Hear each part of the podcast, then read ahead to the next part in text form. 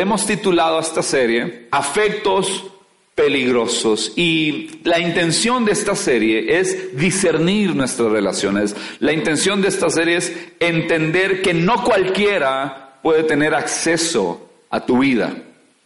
No cualquier persona puede tener acceso a tu casa. No cualquier persona usted le puede dar acceso para, que, para ser su amigo o su amiga.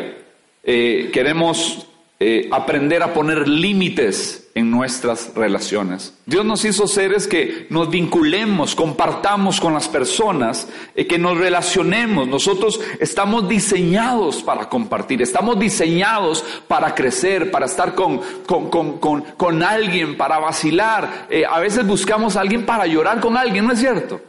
Levantamos el teléfono porque queremos vincularnos con alguien, porque queremos llorar con alguien. Si tenemos algo gracioso, buscamos a alguien a quien mandarle un meme, ¿no es cierto? ¿Verdad? Porque queremos todo lo que nos pasa, queremos contarlo con alguien. Por eso estamos en familias. Cuando usted busca protección, usted busca protección en alguien. ¿Cuántos aquí necesitan siempre un abrazo? El que diga que no, eh, no sea orgulloso. Todos necesitamos un abrazo. ¿Sí? Todos necesitamos ser amados, todos necesitamos ser aceptados y ser transparentes y mostrarnos vulnerables. Dios nos puso, desde que estamos en el huerto, Dios nos puso desnudos. ¿Y eso de qué hablaba? La desnudez de franqueza, de vulnerabilidad, de ser sincero. Eso me hablaba, así era el inicio de las relaciones, pero después de las relaciones empezaron a enfermarse y las relaciones empezaron a dañarse. Este año hemos escogido eh, en nuestros pilares de cultura y, nuestros valores, uno de ellos se llama el gozo. Diga, hemos escogido el gozo. Pero usted no va a escoger el gozo si no saber escoger bien sus relaciones. Cuando uno escoge mal las relaciones, uno va a terminar llorando.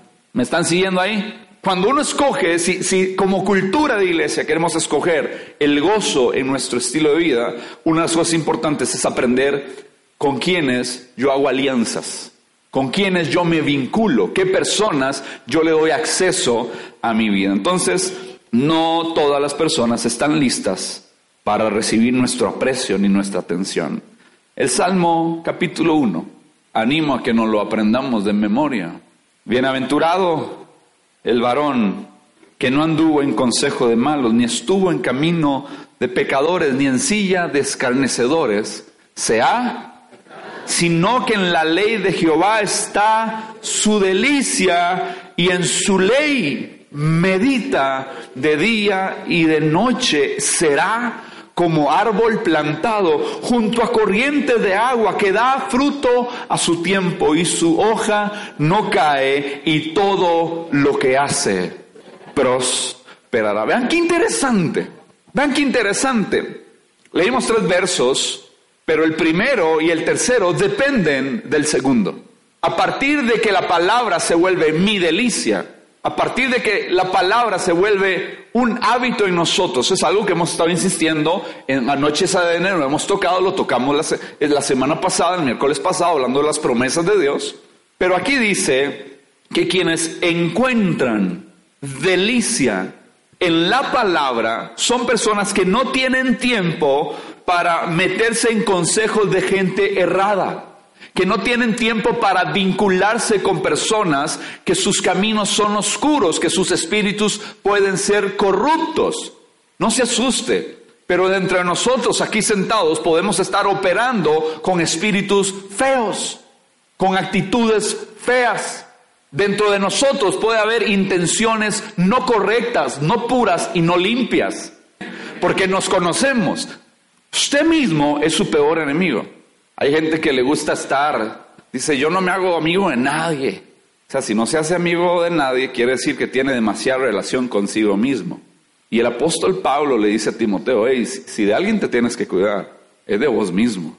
¿Sabes por qué? Porque la Biblia nos enseña que nuestro corazón es súper engañoso. Más, más que todas las cosas. ¿Quién lo conocerá?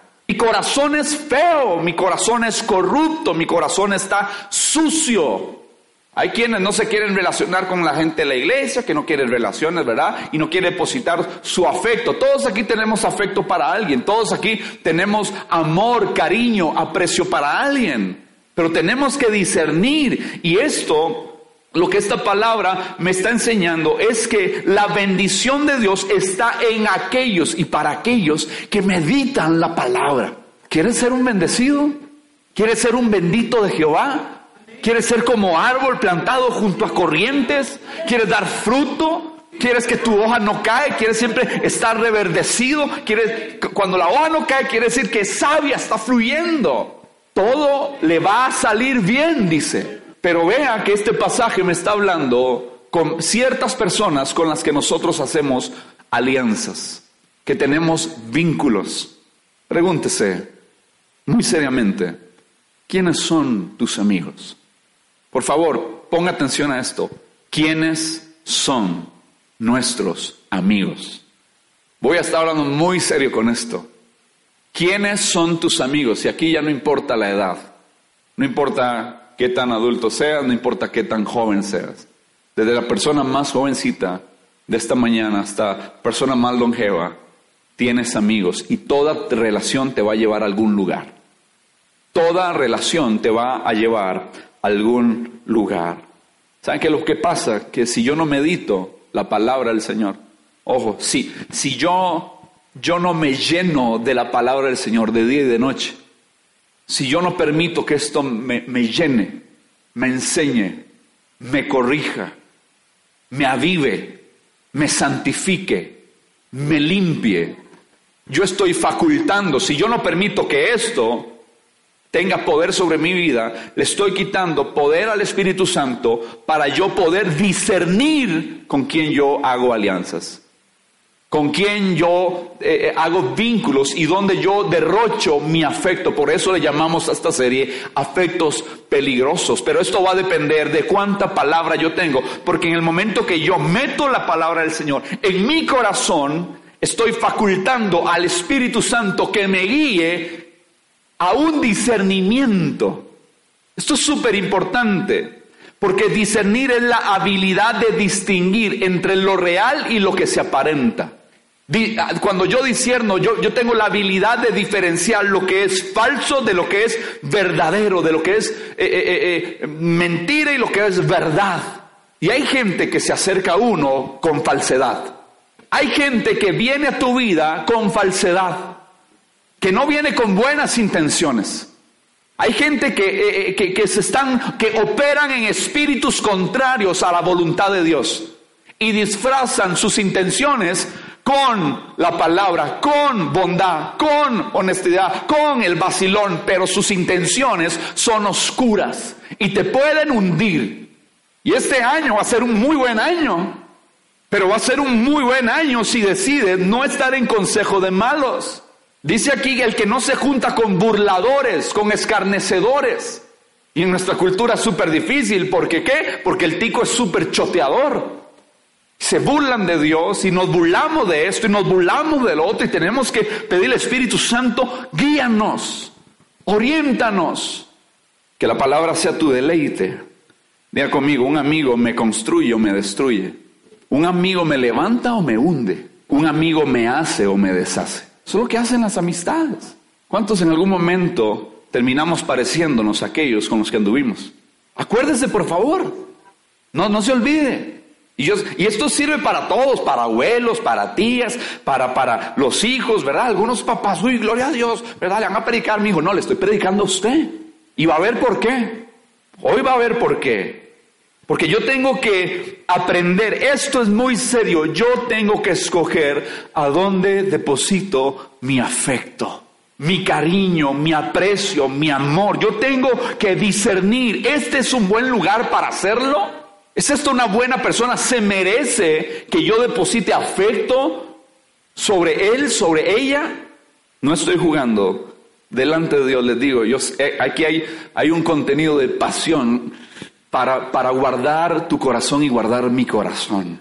Cada unión que hagamos, cada unión, cada amistad que tengamos, va a definir la manera en que amamos a Dios. Tal vez usted no sea amigo de ladrones, tal vez tus amigos no te lleven a, robar, a fumar eh, droga, ¿verdad? Ni un bazucazo, ni un pericazo, ni usted anda en búnker y sus amigos no te estén llevando a adulterar ni a pornicar. Pero hay algo muy serio que yo veo aquí y es cuando hay amigos que lo que cuando están con nosotros nos están dirigiendo a una vida de mediocridad espiritual.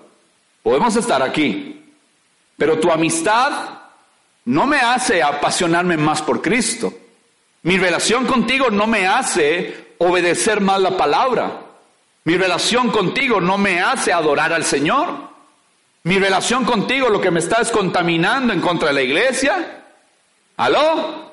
¿Me está contaminando eh, eh, hacia mis líderes? ¿Me está contaminando de alguna u otra manera? Y yo tengo que aprender porque en esta parte yo sí veo mucho peligro. Pongan atención a las luces, los jóvenes que están aquí, pongan atención a lo que los papás dicen, hey, no me gusta fulano para vos. No me gusta menganito para vos. No estoy de acuerdo en esta relación. Mm, mm, hay algo, ¿vea? y uno tiene que aprender a escuchar el discernimiento de otra persona. ¿Ustedes creen que los papás no nos aman? ¿Que, que quieren mortificarnos toda la vida? No, no, no, los papás ven más allá. Los papás ven un cuadro, ya ellos pasaron por ahí, hay actitudes, hay conductas, y los papás, si son gente de oración, van a discernir espíritus. Y es, escúcheme, es un don del Espíritu Santo. Hay espíritus que, que pueden estar aquí en DC que no son de Dios. Y puedes estar operando en un espíritu incorrecto, sucio, con otras intenciones. Si soy yo el que estoy operando, yo debo arrepentirme. Señor, libérame de esto. Y si yo veo a alguien que está operando en un, espíritu, ¿verdad? Y que quiere hacer alianzas con fulano, con mengano, con esto y lo otro, hay que pararlo en seco. Porque hay personas que pueden ser muy lindas, pueden estar sirviendo, pero tienen una vida mediocre con Dios. Aquí es donde tengo que dejar de ser orgulloso y aceptar. Yo he estado juntado con mediocres. Tus amistades te están llevando a adorar con toda pasión a Cristo. Tus relaciones te están haciendo adorar y amar la palabra mucho más de lo que antes, antes de que llegaran ellos a tu vida.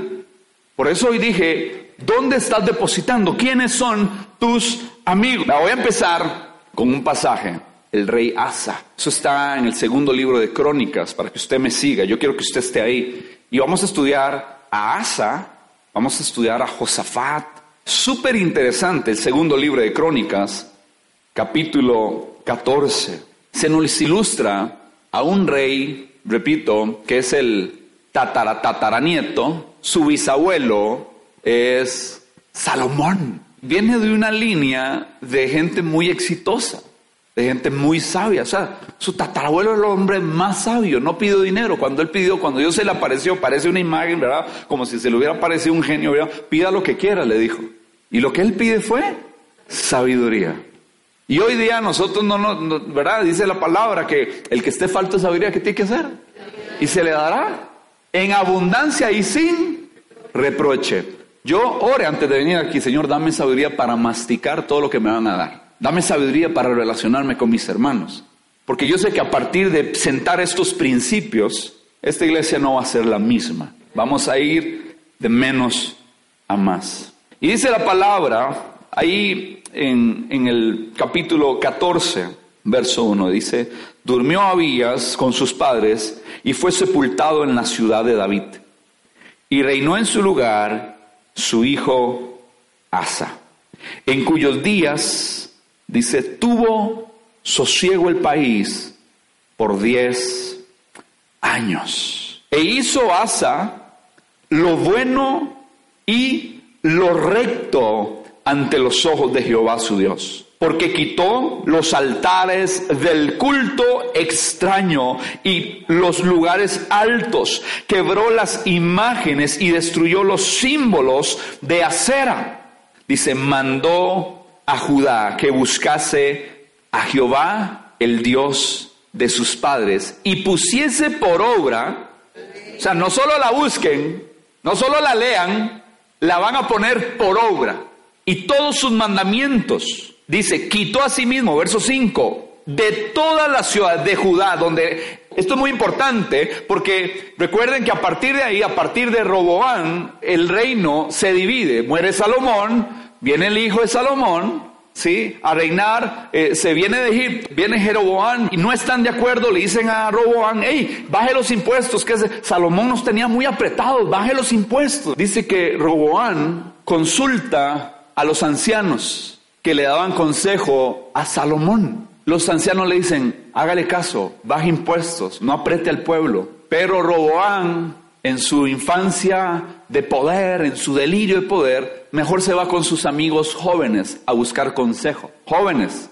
donde vean canas y donde no vean canas porque ya no hay pelo, aquí hay sabiduría. Yo nada más les voy a hacer una pregunta aquí entre paréntesis, ya regreso al tema. ¿Usted es un anciano sabio o usted es un viejo que no sabe nada?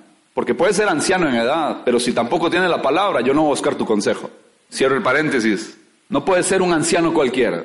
Si vas a ser un anciano en esta casa, vas a ser un anciano de la palabra. Que los jóvenes corran donde usted, donde vean, yo quiero, escúcheme, hábleme. Y no, y no hable solo su experiencia, hable la palabra. Entonces Roboán hace lo que los jóvenes hacen y a partir de ahí se divide el reino. ¿Sí? El reino del norte, el reino del sur. Ahí es donde sucede esa división. Para que entendamos. Entonces habían rey de Judá y rey de Israel. Ningún rey de Israel hizo lo bueno. Y los reyes de Judá, en la línea de David, hacían mejor las cosas. La volaban.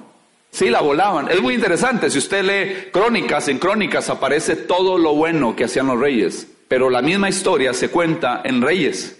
Y en reyes el Señor dice, no, pero miren, también hizo esto incorrecto.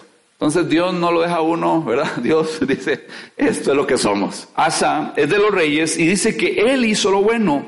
Y buscaba a Dios y puso a la gente a hacer los mandamientos y a cumplirlos. Y fue a todas las, ciudades, que hace menciona a Judá, donde él tenía jurisdicción a todos los lugares altos y las imágenes. Dice que las quitaba y estuvo el reino en paz bajo su reinado. ¿Cómo vino la paz? A partir de decisiones radicales de quitar todo lo que se llamaba idolatría. ¿Quieres tener paz en tu vida? ¿Quieres tener paz? ¿Quieres que paz te rodee? Quita todo ídolo. Dan, yo no tengo imágenes, sí, pero hay gente empotrada en tu corazón que no debería estar ahí. Hay cosas materiales a, las que les estás dando demasiada atención. Hay cosas que le estás idolatrando. Si usted idolatra a sus hijos, Dios está ahí. Ubique a sus hijos. Si usted idolatra a su cónyuge, eso es idolatría. Si usted le da demasiada importancia. Jesús dijo allá en los evangelios, nadie que me quiera seguir a mí puede amar más a su papá, a su mamá, a su hermano, a su hijo. No, no, no, no, yo tengo que ser el primero. Claro, donde Dios ve que Asa está haciendo no lo que hizo su papá, no me metí en la vida de Abías, porque sería ya desbaratar al papá de Asa. El papá de Asa hizo cosas muy feas, hizo cosas muy feas, hizo cosas buenas, pero todo era por interés y manipulación. Y entonces viene Asa y empieza a hacer las cosas de manera correcta. Y Dios dice, ¿cómo no voy a llenar de paz a este reino? Y edificó ciudades fortificadas en Judá por cuanto había paz en la tierra y no había guerra contra él en aquellos tiempos. Nadie le hacía frente, nadie venía en contra de él. Dice, porque Jehová le había dado paz. Dijo por tanto a Judá, edifiquemos estas ciudades y cerquémoslas de los muros con torres, puertas y varas, ya que la tierra es nuestra, porque hemos buscado a Jehová nuestro Dios. Le hemos buscado y Él nos ha dado Paz por dónde? Por todas partes. Se edificaron pues y fueron. Todo estaba bien porque la alianza más importante, el vínculo y el afecto más importante de Asa estaba depositado en su relación con Dios. ¿Quieres paz? Deposite todo afecto primeramente en la relación más importante. Buscad primeramente el reino de Dios y su justicia. Y todas estas cosas os serán a añadidas. Amados, yo quiero que vengan el otro domingo. Traigan, traigan gente, traigan gente que tenga relaciones ahí más o menos y afectos así más o menos. Traigan sus hijos, traigan.